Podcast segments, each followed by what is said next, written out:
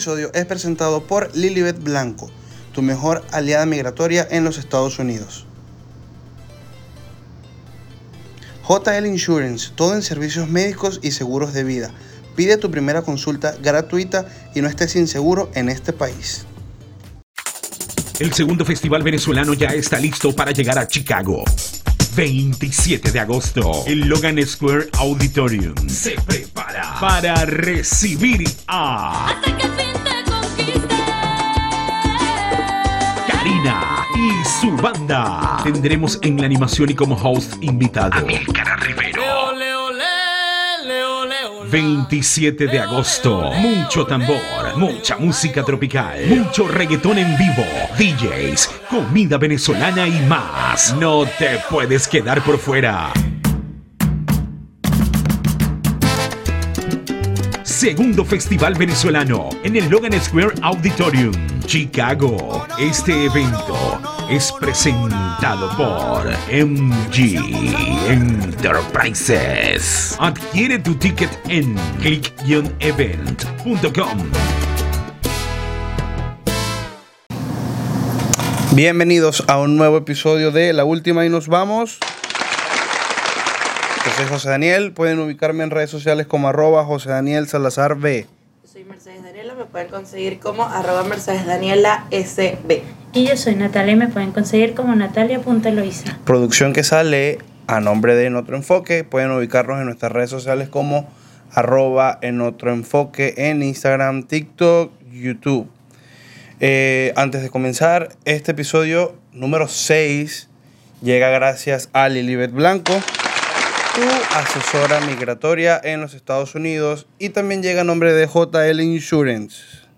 Ahora sí. Si necesitas un seguro médico, realmente puedes seguirlo. Yo estoy dejando, en el episodio pasado me volví un culo con lo que dije, porque dije, dejo, la dejo el link en la descripción. No, dejo la, la descripción en el link. Algo así me volvió un culo. En fin, les dejo la, la descripción de, de cada uno. Les dejo el link, perdón, en la descripción de este video para que los ubiquen. Eh, chicas, ¿cómo están? Feliz viernes, feliz cumpleaños. Gracias. Celebramos, celebra- celebramos tu cumpleaños. Ayer, ayer. Ayer, fue ayer. Estamos grabando día viernes. Normalmente nuestras grabaciones salen los días sábados. La, la hacemos los días sábados para publicárselos el día miércoles, pero mañana tenemos una serie de compromisos y pues decidimos grabar el día de hoy para siempre tener su episodio listo y que realmente nos sigan apoyando. Sabían que los episodios se están promocionando por Instagram y por, y por Google y obviamente hemos tenido una receptividad brutal, así que gracias. Houston y Nashville, personas, no sé, dice que es como que según la estadística en donde más nos oyen. Estamos hablando que por lo menos llegamos ya como a 80 personas y lo que estamos es comenzando y es súper cool, Es brutal. obviamente. Y gracias, o sea, de verdad, gracias por, por darle reproducción al video, por, por apoyarnos, porque realmente lo hacemos con, con cariño y para distraernos nosotros.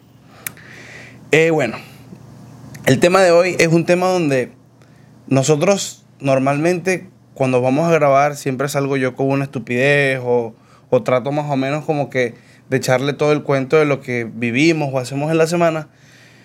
Pero este episodio es como para dejar una reflexión. O sea, siempre dejamos una reflexión, pero esta vez como que va- vamos a tocar algo un poquito más serio. De verdad que me daría muchísimo pesar yo hacer chiste incluso de todo lo que están pasando nuestros hermanos venezolanos a la hora de pasar el- la selva Darién, que es sobre lo que vamos a hablar el día de hoy. Pero, y obviamente, ya comenzando el episodio, nos vamos a lanzar de una vez al fondo, pero vamos a tratar de dejar al final ese mensaje. Realmente, esto es opinión propia. Yo no soy quien para prohibirle o decirle a alguien que No no, lo hagas, no te atrevas. Realmente, O para, o para juzgar a quien lo hace. exactamente. Yo estuve viendo y informándome y leyendo y aprendiendo un poquito más sobre esa selva. Y, y realmente hubo un mensaje que me, que me llegó mucho y es como que no seamos esas personas que le prohíben a otros el que se atrevan, pero si lo vas a hacer, queremos que lo pienses mil veces. Realmente yo no sé en qué condición estás en el lugar que estás que te hace como Tomar esa decisión. llegar a tomar esa decisión. O sea, de- realmente no lo sé. Por eso digo, yo respeto muchísimo a las personas que lo hacen y pues obviamente para ir entrando en todo este tema, eh, habrán personas que no saben qué es la selva del Darién. Yo no lo sabía. No, y hay personas que no saben, eh, a la hora de tomar ese riesgo, no saben con qué se van a enfrentar. Y yo creo que antes de tomar el riesgo, deberíamos como eh, por lo menos leer un poco o ver que, que, que, o sea, investigar un poquito a fondo de cómo es la selva como tal, porque sí, hay personas que van adultos, va, pero hay muchos niños. Vi una estadística que por cada cinco personas hay un niño y exponerlos a eso es bastante rudo. Estamos hablando que es una selva que abarca no sé cuántos miles de kilómetros y algo que me enteré. Obviamente no, justamente hoy, no voy a revelar con quién conversé, pero estuve conversando con, con un buen amigo que obviamente tuvo la cercanía de, de hablar con personas que hayan pasado por esa selva. Antes de entrar a ese tema, obviamente quiero que sepan que esa selva abarca todo lo que es desde Colombia hasta Panamá. Estamos hablando que es un tracho, un, un- Un trecho. un trecho, perdón, súper, súper largo, donde ahora caigo nuevamente a la conversación que tuve con este amigo, que existen dos caminos, yo no lo sabía. Estamos hablando que me llamaba muchísimo la atención el saber el precio. ¿Por qué? Porque estamos hablando que todas esas personas que pasan por esa selva pasan es en busca de un sueño, que realmente es ese conocido Bendito sueño, americano. conocido el sueño americano. Whatever, ahorita hablamos de eso. O sea, eh, pero para poder llegar a ese sueño tiene que existir una serie de inversión. Estamos hablando que hay un camino largo y un camino corto. El camino largo, estamos hablando que dura ocho días caminando por la, La selva. selva. El camino corto es un trecho, si no me equivoco, obviamente todo lo que decimos acá no es 100% Porque es oficial porque yo soy un estúpido que eh, te estoy diciendo lo que estoy leyendo. Eh, si, no, si no me equivoco, dura o es dos días o unas, o unas simples horas. En fin. Y yo le pregunto a este amigo, le digo, ¿y cuánto pagaron? Me dicen que aproximadamente pagan por persona entre 480 y 600 dólares para pasar por ese río.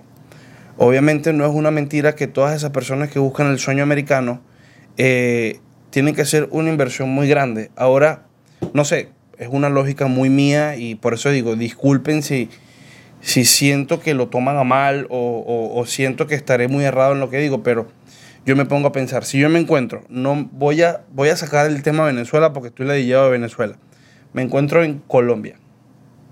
Si me encuentro en Colombia y quiero lanzarme a la aventura y yo dispongo de, vamos a ponerte un, monto de dos mil dólares porque obviamente para tú cruzar la selva necesitas tener dinero. Eh, tengo dos mil dólares, no sé, yo pensando estupideces, ¿no sale mejor comenzar un pequeño emprendimiento en el lugar que estás antes de atreverte a pasar esa travesía? Ahora vuelvo a caer en la conversación con mi amigo. Él me dice, hermano, ve, yo cuando hablé con la chica, eh, me di cuenta de algo. Que ella decía, ella me estaba contando todo lo que pasó, pero ella, ella me lo contaba como que si hubiese sido un juego. Yo siento que ella, gracias a Dios, está bien, pasó todo lo que pasó, pero ella, o sea, su forma de transmitirme todo lo que me decía, yo lo consideré que era como, como una moda. ¿Por qué? Porque todos sus amigos, conocidos y yo, personas cercanas, Lo habían esta- hecho. eh, lo habían hecho y ella decía que ella venía por ese sueño porque acá le iban a dar todo. Entonces él me dice, coño, bro. Y me lo dijo así como que con, con me dice, yo soy súper buena gente. Y me consta, me dice, o sea, yo soy súper buena gente, pero al yo escucharla, me dio como, o sea, perdí hasta un poquito la empatía hacia, o sea, hacia la forma en la, en la que me decía que pasó toda esa selva. Gracias a Dios está viva, pero, o sea, eso no es un juego. Estamos hablando que diariamente pierden vidas niños, violan mujeres, o sea, personas, ¿cuántas anécdotas tú tienes por ahí an- anotadas de, de personas que han perdido la vida? Y por eso este episodio lo hicimos como, como con, con ese sentimiento de, de dejarte una lección, de decir que por lo menos estos chamos, estos tres pendejos que hacen un podcast, por lo menos intentan como que darte como que un consejo y lo pienses mil veces antes de hacerlo, si es que lo hiciste. Y es una travesía No. que tú no sabes si tú vas a llegar al final de esa travesía. Sí, y no lo O tomen sea, como tú que... te vas a la buena de Dios y bueno, vamos a ver si llegamos o no llegamos. Y arriesgar tu vida de esa forma por un sueño americano que Hay que echarle hay que mucha echar bola. un camión de bola. Más de lo que lo- le, le echas eh, eh, El- cruzando la selva. Exacto. Pero es que igual, es que tampoco lo tomen como que nosotros lo estamos diciendo porque, ay, no queremos que se vengan. O no, no, no, o sea, de verdad. No, sino que simplemente yo sé que pueden estar pasando por una necesidad muy brava como para, para tomar esa decisión, pero es exponer su vida. O sea, yo vi algo que justamente José me pasó de psicovivir, que nosotros no, o sea, no comparto mucho su pensamiento ni, ni comparto mucho su manera de, de actuar en muchas ocasiones, pero él dijo algo muy cierto en- lo que él está diciendo de que no tenemos por qué juzgarlos ni por qué señalarlos ni decir no lo hagan, sino que simplemente tenemos que tomar en cuenta la necesidad que debe tener esas personas para llegar al punto de hacerlo y arriesgar su vida de esa manera. Pero, perfecto, es verdad, tienen toda la razón, pero es arriesgar tu vida, no la de la tus tus hijos. hijos. Porque yo vi una reportera argentina que estaba cubriendo una nota en donde justamente tomaban los barcos que los llevaban a donde iban a comenzar la travesía de caminar por la selva y ella era fue- ahí fue que dijeron que me contaba que por cada cinco adultos había un niño y donde ella contó ahí que había una mujer embarazada de nueve meses que tenía días durmiendo en la playita que estaba ahí en el río donde o sea en- donde tomaban la embarcación este que dormía ahí y estaba esperando nada más dar a luz a la criatura para comenzar la travesía con un bebé recién nacido y un niño de uno o dos años, que era lo que tenía, durmiendo en la orilla de una playa. Imagínate. O sea, de verdad que, insisto, piénsenlo muchísimo antes de, de, de hacer todo ese recorrido. Si sientes que lo estás haciendo porque hay algo o, o- o- o le, vas a, le vas a sacar el provecho realmente a lo que vas a hacer, es cool. Ojo, si lo vas a hacer y lo vas a hacer con tu familia, no sacrifiques a tu chamo. De verdad que es un sacrificio. O sea, no me quiero imaginar. Uno, cuando es solo, cuando te digo, cuando no tienes al lado una pareja y un hijo, uno se siente Superman. O sea, me sabe a, me sabe a culo Dice, me todo. muero, me morí. O pues". sea, me sabe a culo todo, voy contra el mundo, soy yo, pero cuando tú tienes un hijo y lo estoy viviendo, o sea, a ti hay una parte de ti donde se pone como súper gelatina, súper blandita. Y es cuando yo digo, el simple hecho de saber que mi hija va a pasar por algo que puede poner su vida en riesgo, yo no lo haría. Llámame Jeva, llámame, llámame Mariquito, no lo hago. No, también es que por lo menos este yo vi y, y hay muchas, o sea, leí muchas noticias donde habían padres que se suicidaban porque vieron cómo violaban a sus hijos. O sea, vi clarito como una, o sea, leí una noticia donde eh, era una familia de cuatro personas que vivían, o sea, una pareja con dos hijas, donde vivían en Perú, no les iba bien en Perú, se quisieron emprender el viaje cruzando el río de Colombia, Panamá.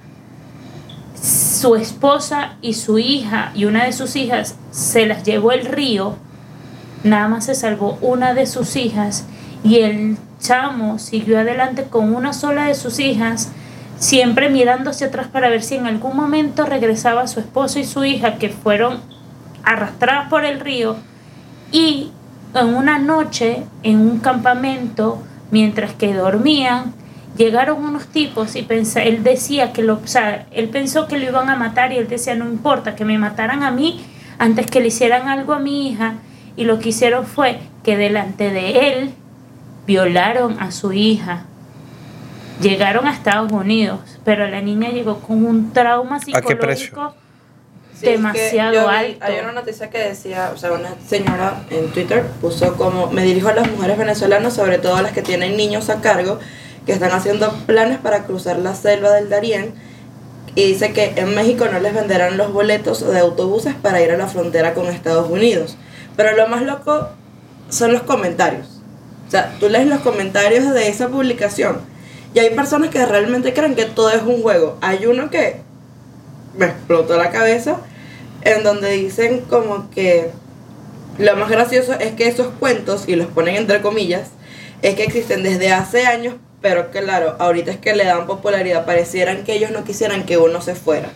Y hay otro en el que puso, fue como que, este, que desde ahorita es que le están haciendo, dijo así como que desde hace dos semanas no- le están haciendo mala publicidad a esa selva para que nadie cruce. Y yo, tú no has visto la cantidad de noticias que Yo han vi salido. un video que me chamo que traumó puso la Un vida. cadáver en descomposición. O sea, él iba caminando y él iba viendo como una fila de cadáveres en descomposición. Yo vi un video que me traumó la vida porque era de eso. Hablaba del el video es muy fuerte donde estaba un chamo que había pasado por ahí, estaban entrevistándolo y el video decía que caimanes llevaban en la boca cadáveres y el video salía un caimán con una señora en la boca y se veía cómo se hundía en el río el caimán con el cuerpo en la boca.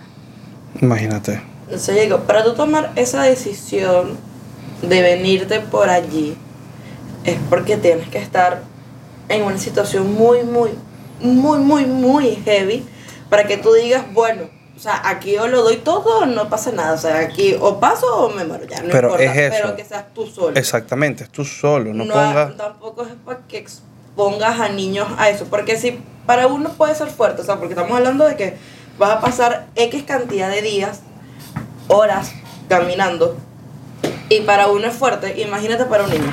Es mentira que un niño te aguanta todo eso. ¿Sabes lo que me sí, llamaba la atención? Es muy fuerte para niños.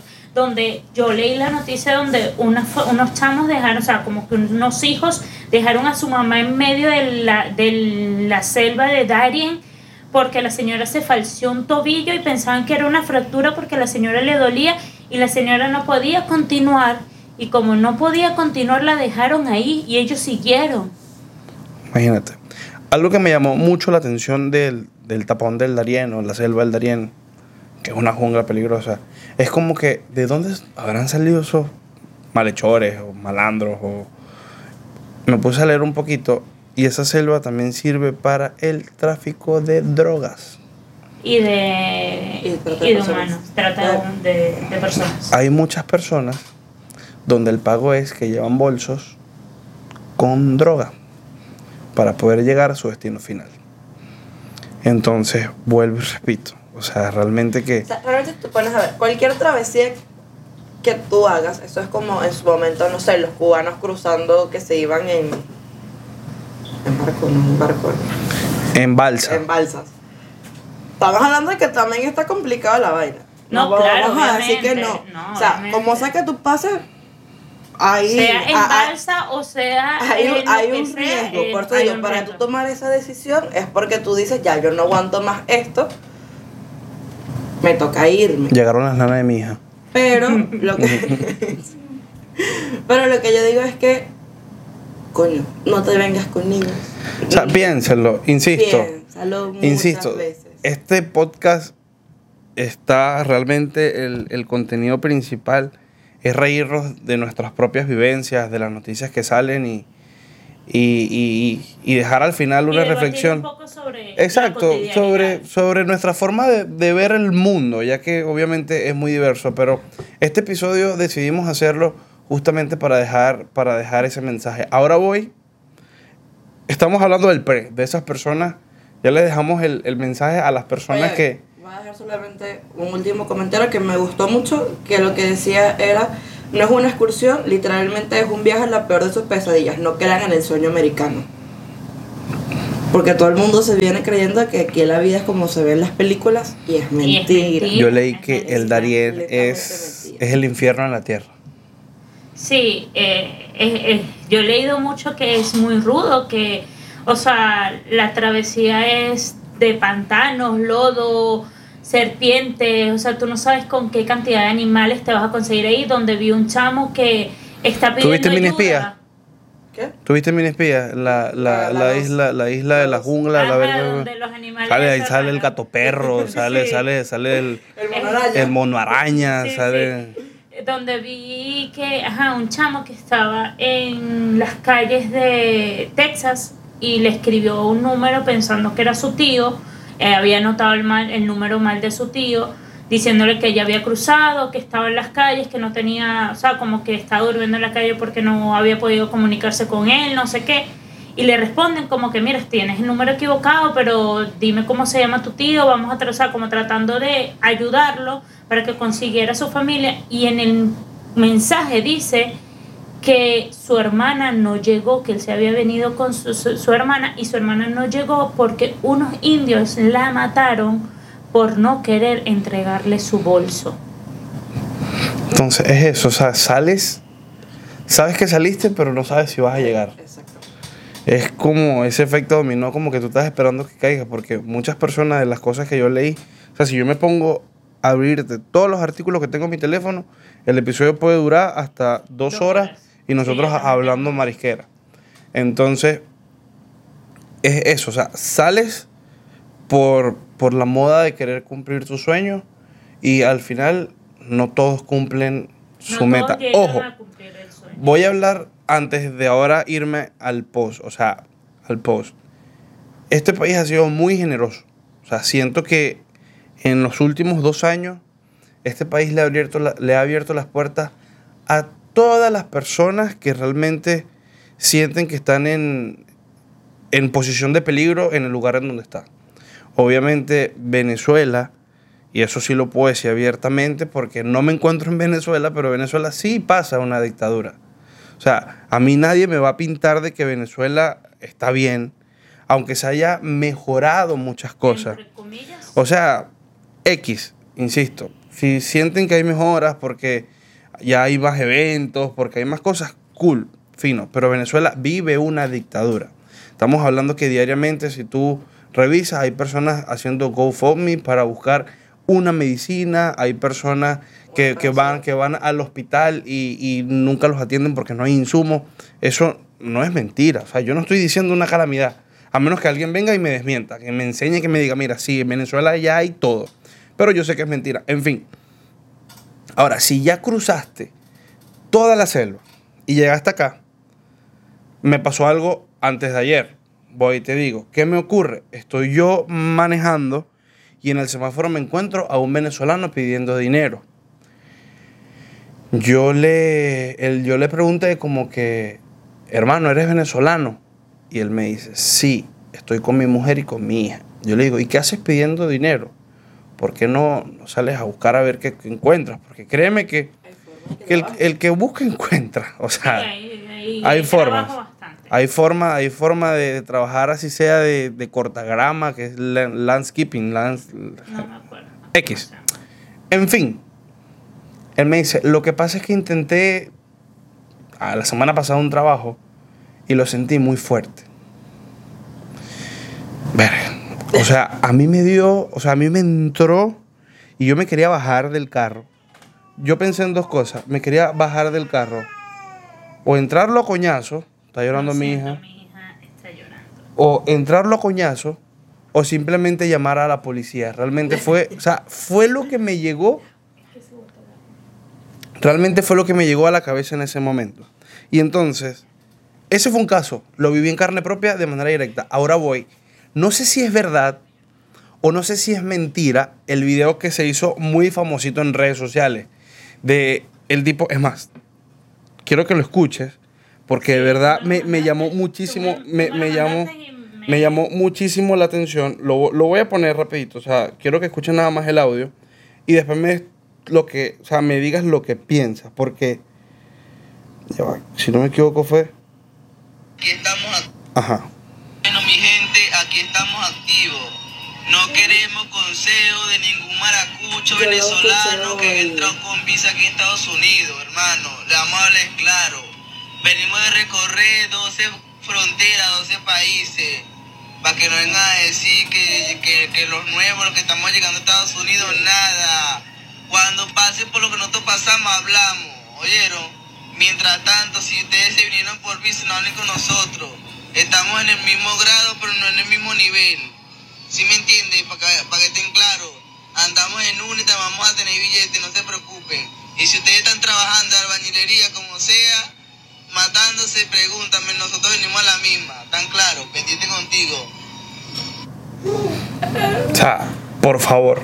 Yo escuché ese video. Es cuando tú dices, coño, la ola, la ola, Hay necesidad para eso. Como- la, la ola de inmigrantes X, hayamos entrado por, ¿Por donde, por donde sea. A lo mismo. Lo lamento. Exacto, por donde no- sea, No, o sea, no porque un- entramos por, con visa somos más privilegiados que los que entraron por frontera. Lo lamento todos. todos, Aquí claro, todos que vamos ellos, a le empezar desde tuvieron- cero. que ellos pasaron un poquito más de roncha al cruzar que lo que nosotros pasamos porque nos vinimos en un avión perfecto. Pero eso no te quita el que eres un inmigrante más y estás viniendo Claro. a este país a echarle bola de la manera que sea. Aquí todos vinimos y empezamos desde cero, porque tú, tú- aquí tú llegaste sin un apartamento, sin un carro, sin un trabajo y sin nada. Lo que yo. Voy a ser cruel con lo que voy a decir. Lo que yo pienso y digo, ojalá que en algún momento el mismo sistema los consuma. Ya yo conozco a uno que el sistema lo está consumiendo y tiene menos de un año. Literal. Y ojo, Se lo está llevando Quien se lo trajo. y entonces tú dices, o sea, este país hace que los ojos se te pongan, nada buena, del, tamaño del aro de luz. Pero insisto, o sea, ponle corazón a lo que vas a hacer y si realmente pasaste toda esa travesía, da el ejemplo. Da el ejemplo a los que ya están acá y a los que se vienen, dale tu consejo, pero, pero de manera sincera, de corazón. Hazle saber que esta mierda no es un juego. O sea, que cruzar la selva no es un juego. Hazle ver y hazle saber de que el que viene para acá viene a echarle más bola de todo lo que pasaste justamente para poder llegar acá. Justamente nosotros ¿Por qué? ah, Porque yo sí supe, yo lo, yo lo viví en carne propia, lo que fue trabajar en un trabajo de mierda, no por ser un mal trabajo, sino porque a mí no me gusta. ¿Por qué? Porque tú puedes estar en un excelente trabajo, pero si a ti no te gusta como persona, es un trabajo de mierda. Por eso digo, yo agradezco a este país que me abrió las puertas y me ha dado herramientas para muchísimas cosas. Y por eso digo, yo no sabía, insisto, yo no sabía ni siquiera, o sea, yo, yo en mi vida, perdón, había entrado a una fábrica a ver cómo se procesaba algo, lo que sea. Yo nunca había trabajado. Y este país me enseñó, primero, a valorar el esfuerzo que yo hago. Y segundo, me di cuenta de algo, que el dinero realmente es algo más que dinero, es tu tiempo invertido. Y por eso a veces uno dice, verga, me voy a dar el lujo comiéndome, no sé, un plato de pasta con, con carne traída de Grecia, no sé, cualquier verga.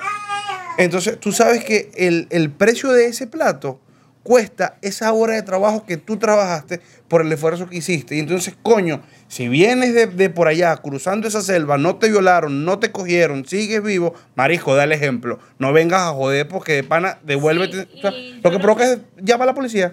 Cálmate, ya. cálmate, cálmate, cálmate. Cálmate. Verga. No, Cálmate, no, tigre, sí, cálmate. yo, entiendo- yo entiendo la rechera porque, Verga. porque ¿qué pasa? Nosotros justamente estábamos Verga, hablando hace poco de, Joda. de la gente que, pide- que pedía dinero en la calle, que estábamos hablando de eso de la gente que, que veíamos de otros países, hindú, no sé, que decíamos, brother, ok, ven acá, ¿cómo tú me vas a decir a mí que, o sea, que estás bien, que no tienes ningún problema ni físico, ni mental, ni nada, y estás pidiendo dinero habiendo podido salir a trabajar? Exacto. Entonces, ver a un compatriota de uno Salud, no joda. ¿sí o no? estar pidiendo dinero en la calle porque simplemente le pareció que el trabajo era muy fuerte, mi pana, ven acá. Nosotras, siendo mujeres, hemos trabajado descargando Cargando camiones. Yo, embarazada, me tocaba trabajar cargando pallets y am- eh, rapeando y así, eh, descargando camiones que y yo estaba embarazada. Entiéndase pallet como esa tabla de madera que va abajo que soporta X. X mercancía. Habrán personas que no sepan o no y sé. rapeando el papel de plástico, el, la Eh, Entiéndase rapear como esa persona que hace. No, mentira. No, le pones Es, que le es forrar, es, fo- es forrar. Exacto. Y tú agarras el papel en y empezás a darle vuelta porque se hacía a mano, no con una máquina. Entonces, vamos a hacer las vainas bien. O sea, este episodio lo, lo- lo hicimos así. Lo hicimos así, salió así. Estoy hasta sudando porque verga. Me da rabia, o sea, ¿verdad? pero me da rabia. Pero Sí, a mí también. Es que justamente hoy nosotros fuimos a comprar empanadas y fuimos a comprar unas pequeñas, no sé qué, para comer. Y yo le digo a Merce, porque vimos una gente como pidiendo dinero, y yo digo, no me digas, porque no le dije, no me digas que es el tipo que José me dijo ayer. Y no, era una gente pidiendo para, para un niño que está con cáncer, era con cáncer para una quimioterapia, unos tratamientos. Entonces, ajá, yo, ay, no tengo, pero si tuviera le diera. Pero yo dije, yo, es que yo me quiero conseguir a ese señor para decirle, señor, ¿de verdad? ¿De verdad usted viene para acá a qué? ¿A dar lástima? me dio hasta calor, señor. No, mi pana, voy con un chiste, pues, ya para ir, ya para ir cerrando la vaina. Voy, voy con un chiste. Dime qué tiene. ¿Qué tiene no? ¿Qué le pasa? ¿Qué le pasa al queso cuando tiene pesadilla? Se convierte en quesadilla. No, tiene, tiene quesadilla. Voy con el último. Voy ya. Vamos, va- vamos a ponerle un poquito de alegría de pan a este episodio. Voy con el último. ¿Cómo, cómo se llama? ¿Cuál es el apellido de la campeona de apnea japonesa? ¿Sabes lo que es apnea? Entiendes el deporte que es buceando hasta abajo, fondo, al fondo, al fondo, al fondo, al fondo. ¿Sabes? Toco fondo. ¿Y cómo se llama la subcampeona? Cachito. Cachitoco. Querer- Bueno, mis amores, de verdad, gracias por escucharnos. Recuerden que este episodio es presentado a JL Insurance, todo en seguros médicos en los Estados Unidos, y a Lilibet Blanco, tu mejor asesora migratoria. De verdad que, más allá de ser sponsors de este episodio, de, de este proyecto, son personas, son mi familia, realmente ellos son mi familia y, y cada vez que a mí me preguntan si conozco a alguien que hace ese tipo de cosas, yo los recomiendo con los ojos cerrados porque ellos son los que atendieron, me atendieron a mí y atendieron a toda mi familia entera. Así que esa es la gente. Obviamente pueden seguirme en redes sociales como arroba José Daniel Salazar B. Arroba Mercedes Daniela SB. Arroba natalia.eloisa. Sigan la cuenta del podcast, arroba en otro enfoque, en Instagram, en Tik- TikTok, en YouTube. Denle like. Si no te gusta, no importa. Deja el like y anda vete. Reprodúcelo 5 segundos. Con tu like me ayudas muchísimo, ya que todavía sigo negociando con YouTube para que me abra la monetización. Pero bueno, esto es un proyecto que se hace con muchísimo amor. Cuídense mucho. Escuchar Nos las voces vemos. de mi hija. Nos vemos, bueno, espero que, que les guste este episodio, ya que fue un poquito sen- sentido y sonado de nuestra parte y chao perras. Vámonos. Ups.